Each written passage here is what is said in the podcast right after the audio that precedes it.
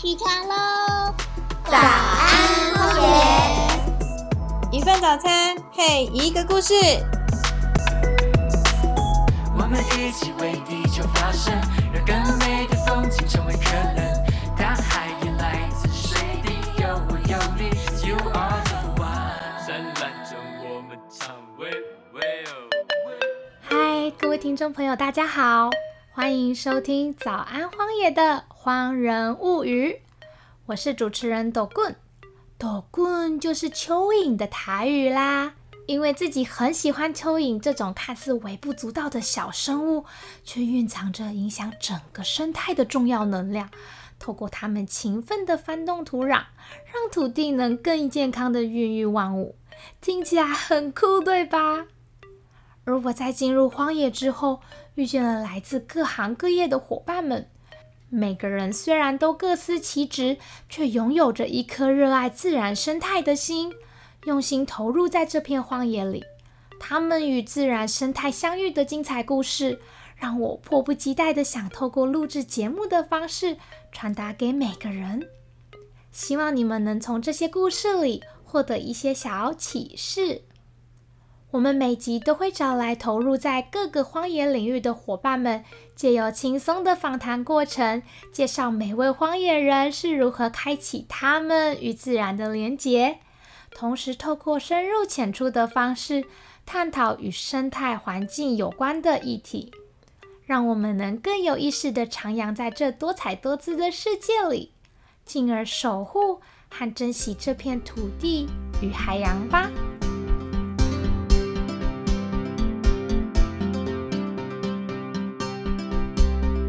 这次我们非常荣幸的邀请到的来宾是台中分会大坑组的定点解说员香基成，人人称他为基爷。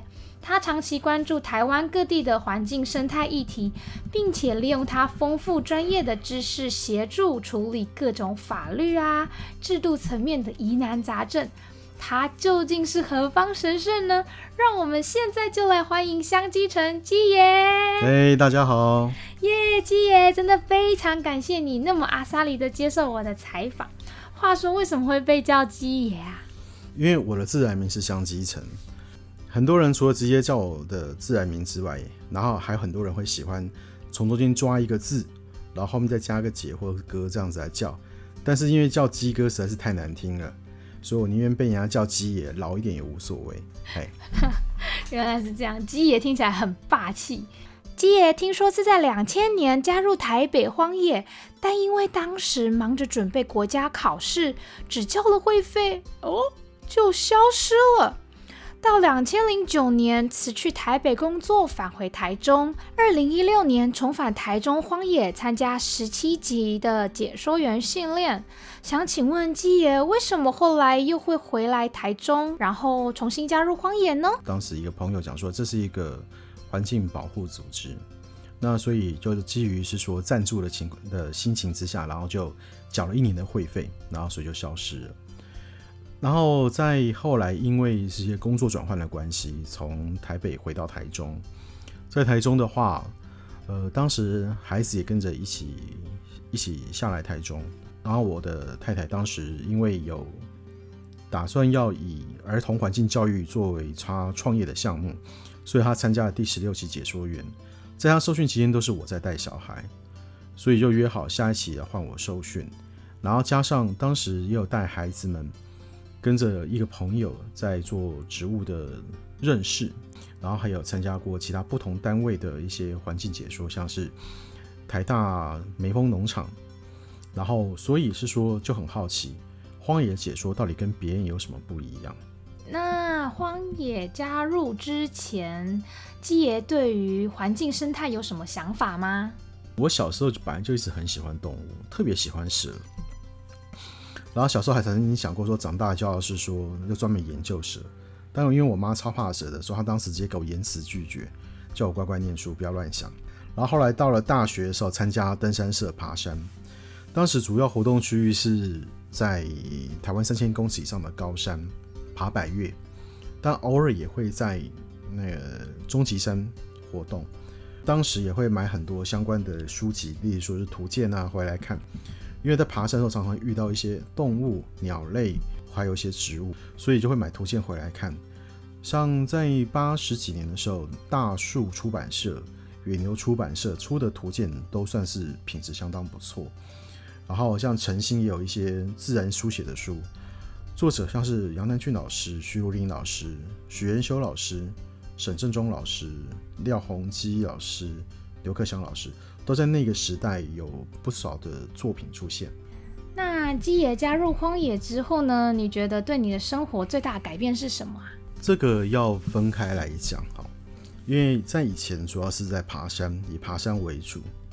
然后爬山的时候，那时候的感受就是，你被重装，爬到定点，停下来休息，气喘完了，然后体力有点恢复了，你才会有心情，才会有空闲去欣赏跟感受自然。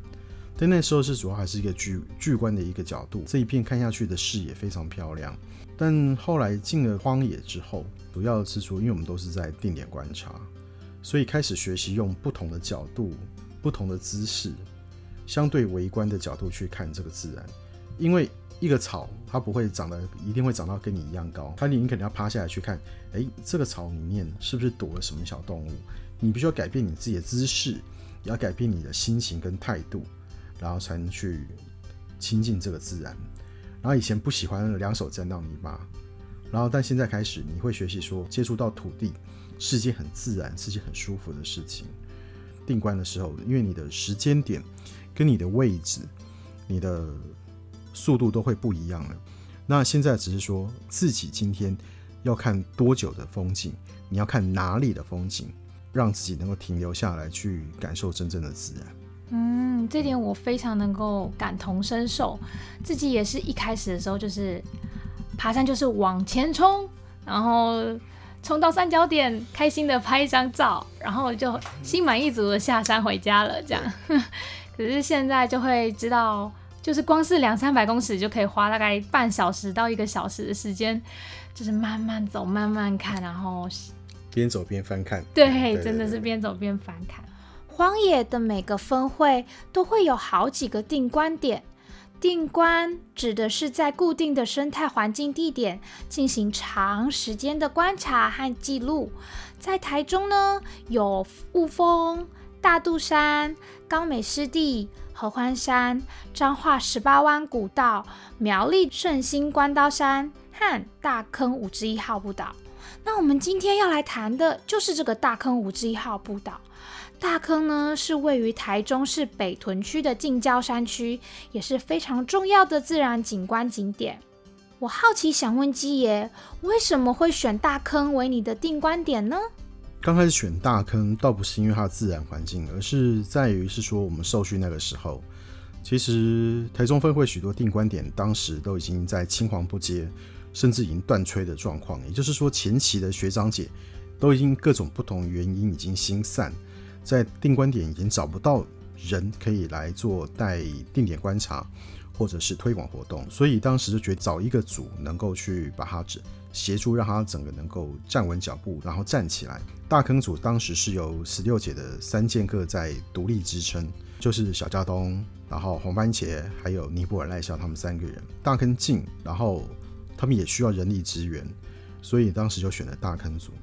以前都觉得说大坑就有一堆的登山客，人头汹涌，然后摊贩云集，然后超难走的原木栈道。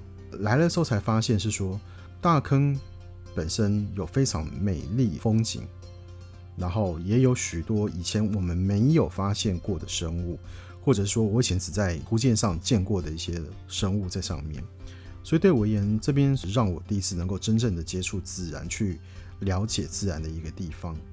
然后加上大坑本身它的特殊的地质属于头克山层，然后所以相对而言它的植物的林相也跟其他的地方不太一样。后来就长期就留在大坑，希望是说能够多了解这一块，在台中属于台中市东边这座跟人最接近，但也是最有活力的一个山林。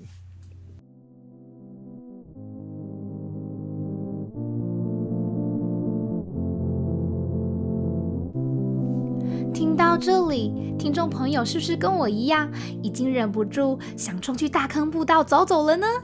但是，其实大坑在去年发生了山坡地遭砍伐的事件，要不是有伙伴们长期驻点及时发现，不然恐怕为时已晚。究竟基野他们是怎么发现，又采取什么样的行动呢？而最后的结果又是什么呢？请大家一定要记得听下一集的《荒人物语》哦！感谢你今天的收听，欢迎到早安荒野的节目留言区分享你的看法，让我们知道。喜欢这集的节目话，也欢迎分享给你身边跟你一样对环境生态议题有兴趣的朋友们。那么我们下次再见喽，拜拜！